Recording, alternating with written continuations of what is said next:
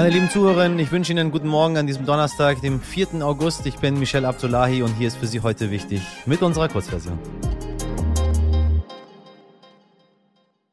Zuerst für Sie das Wichtigste in aller Kürze. Nach dem Besuch von US-Spitzenpolitikerin Nancy Pelosi in Taiwan fürchtet die Inselrepublik eine See- und Luftblockade durch China. Der Besuch hatte den schon lange schwelenden Konflikt um Taiwan angeheizt, weil China offizielle Kontakte anderer Länder zu Taiwan mit dem sogenannten Ein-China-Grundsatz unterbindet. Demnach ist Peking die einzig legitime Vertretung Chinas. Außenministerin Baerbock hatte die Drohgebärden Chinas nach einem Besuch von Pelosi scharf verurteilt. Peking wiederum protestierte und verbittet sich eine Einmischung in innere Angelegenheiten. Schon in unserer gestrigen Folge 331 haben wir unter anderem über den Tod der österreichischen Ärztin Dr. Lisa Maria Kellermeier gesprochen. Am Mittwoch ist bekannt geworden, dass die Angehörigen von Kellermeier nun doch eine Obduktion wünschen. Die Ärztin war über Monate hinweg von Impfgegnern bedroht worden.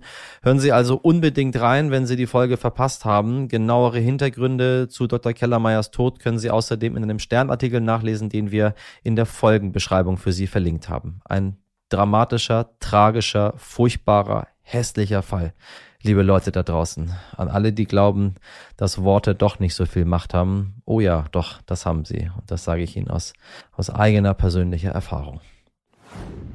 In den USA geht das Ringen um das Recht auf Abtreibung weiter, das nach einer Entscheidung des obersten Gerichts seit Juni nicht mehr in der Verfassung verankert ist. Kansas war nun der erste Bundesstaat, der seine Bewohner am Dienstag per Referendum für ein weiterhin von der Verfassung geschütztes Abtreibungsrecht hat abstimmen lassen. Ersten Ergebnissen zufolge stimmte eine Mehrheit dafür. Die New York Times sprach am Mittwoch von 58,8 Prozent. Mit dem Ergebnis des Referendums sind Schwangerschaftsabbrüche in Kansas weiter bis zur 22. Woche erlaubt. Damit ist der von den konservativen RepublikanerInnen regierte Bundesstaat nun eine Art Zufluchtsort für Schwangere aus nahen Bundesstaaten wie Missouri, Oklahoma oder Texas geworden, in denen Abtreibung mittlerweile bis auf wenige Ausnahmekriterien verboten sind. Besonders drastische Pläne gibt es im Bundesstaat Idaho. Dort sollen Abtreibungen in fast allen Fällen verboten werden, sogar in medizinischen Notfällen für Schwangere. Das Justizministerium von Präsident Joe Biden hat deshalb nun Klage eingereicht gegen diese Pläne, denn die Gefährdung der Gesundheit einer Frau verstoße nach Auffassung des Justizministeriums gegen Bundesrecht. Unter bestimmten Umständen sei ein Schwangerschaftsabbruch nämlich zwingend notwendig, um die Gesundheit einer Frau zu stabilisieren. Das eine Meldung, meine Damen und Herren, ein Wirrwarr an Wahnsinn aus, ja, dem Vorreiter der westlichen Welt. Da sehen Sie mal, wie weit es jetzt gekommen ist. Ich habe Ihnen gesagt, leider habe ich nicht so viele tolle Nachrichten für Sie in dieser Folge. Es ist gewissermaßen klar und einfach, die Turbine ist da, sie kann geliefert werden. Es muss nur jemand sagen, ich möchte sie haben, dann ist sie ganz schnell da. Klare Worte von Bundeskanzler Olaf Scholz. Deutschland hätte alles getan und nun muss Russland sagen, über welchen Weg sie diese Turbine haben wollen, die übrigens für die Drosselung der Gaslieferung über Nord Stream 1 verantwortlich ist. Auch Wirtschaftsminister Robert Habeck platzt langsam der Kragen. Russland weigert sich, diese Turbine ins eigene Land zu holen und stellt sich in den Medien hin und sagt, die Turbine ist vielleicht nicht da, Deutschland hat Probleme. Sie lügen einem ins Gesicht. Tja, wie umgehen mit der russischen Regierung, die sich, so scheint es, immer neue Ausreden ausdenkt, warum man die Gasversorgung nicht hochfahren kann? Fragezeichen, Ausrufezeichen. Manche sagen ja, man sollte alle Kanäle zu Putin nutzen, die es so gibt. Ein solcher Spezialkanal, liebe Leute, ganz, ganz großer Spezialkanal. Scheint Altkanzler Gerhard Schröder zu sein. Bisher konnte Schröder nichts ausrichten bei Wladimir Putin, soweit wir zumindest wissen, weder beim Krieg in der Ukraine noch was die Gasversorgung Europas angeht. Laut RTL NTV Trendbarometer sind 67 Prozent der Menschen in Deutschland dafür, dass Gerhard Schröder seinen guten Draht zum russischen Präsidenten nutzen sollte, um zu verhandeln. Hm.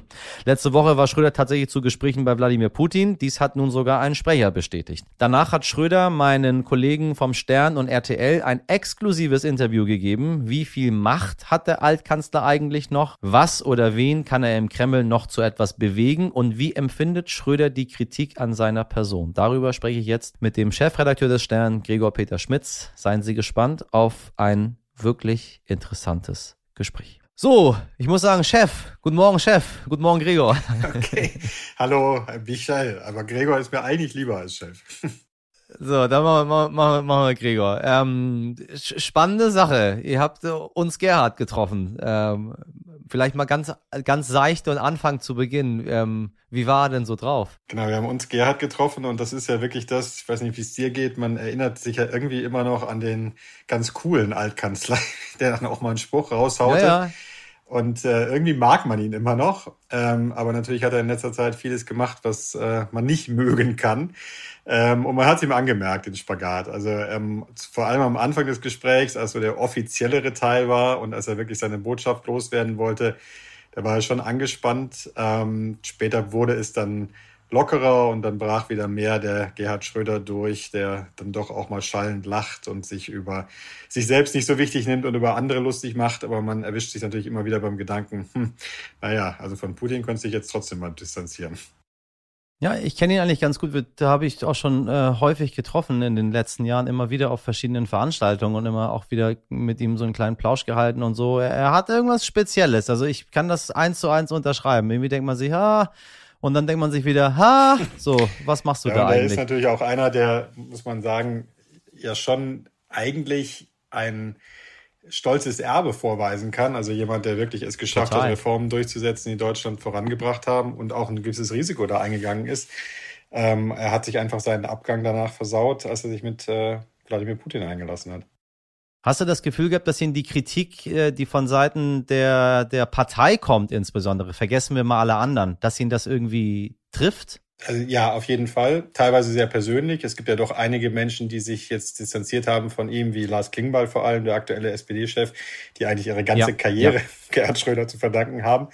Ähm, Richtig. Und es gibt Menschen wie Frank-Walter Steinmeier, die eigentlich auch nur in die Politik kamen, weil sie dann für Schröder arbeiteten. Da macht er schon auch durchaus sarkastische Bemerkungen drüber, auch wenn er das nicht freigegeben hat am Ende. Äh, er hängt schon noch an der SPD. Er hat uns auch ungefragt gesagt, dass er sein Leben lang SPD wählen würde, egal was passiert. Also es kann passieren, dass er bald ausgeschlossen ist aus der Partei, aber die SPD immer noch auf seine Stimme zählen kann. Und ihn lässt auch die, die Kritik an seiner Person insgesamt nicht kalt. Also ähm, wir haben ihn dann auch konfrontiert mit Aussagen, zum Beispiel einer britischen Journalistin, die ja gesagt hat, er stehe auf der Payroll des Kreml und habe deswegen auch Angst vor dem Kreml. Und da ist er richtig emotional und ausfallend geworden, hat gesagt, was so ein Quatsch, wer ist denn das überhaupt für eine Arme? Ich soll dafür Angst haben, das ist doch lächerlich. Ähm, da merkt man ein bisschen, wie sehr ihn das ähm, doch umtraut. Und es muss ihn ja auch umtreiben. Ich meine, er gehört zu den im Moment wirklich geächtetsten Menschen in Deutschland. Leute stehen teilweise auf in Restaurants, wenn er kommt. In seinem Golfclub, das hat er uns selbst erzählt, wollen Leute ihn nicht mehr sehen oder zumindest ein Mitspieler ihn nicht mehr sehen. Das lässt einen ja nicht kalt. Ich meine, du sprichst es selber an. Äh, wer ist Gerhard Schröder? Ich meine, Gerhard Schröder war Bundeskanzler, das in Ehren, aber heute ist Gerhard Schröder keine politische Figur mehr. Er hat keinerlei Funktion in diesem Land.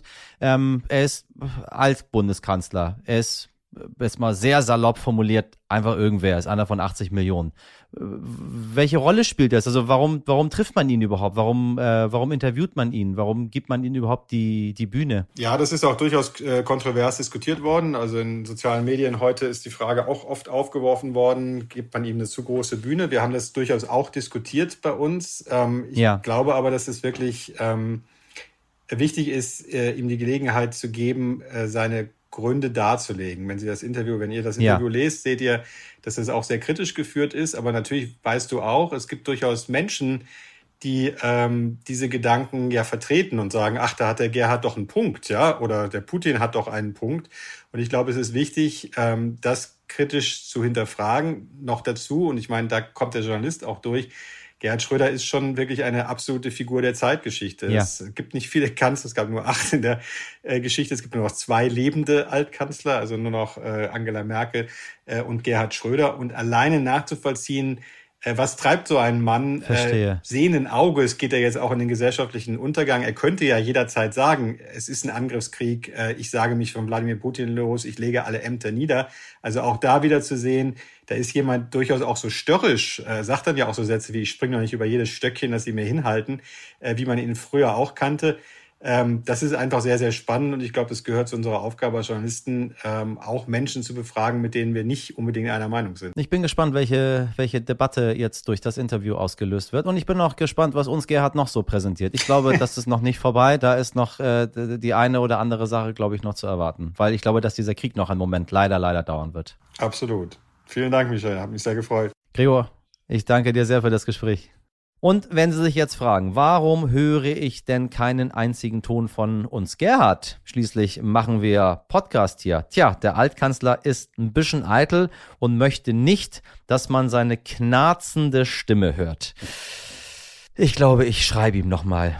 Vielleicht hat er ja doch Lust. Wusste ja, dass seine Stimme knarzig ist. Das gesamte Interview lesen Sie im ganz frischen Stern von heute oder bei Stern Plus.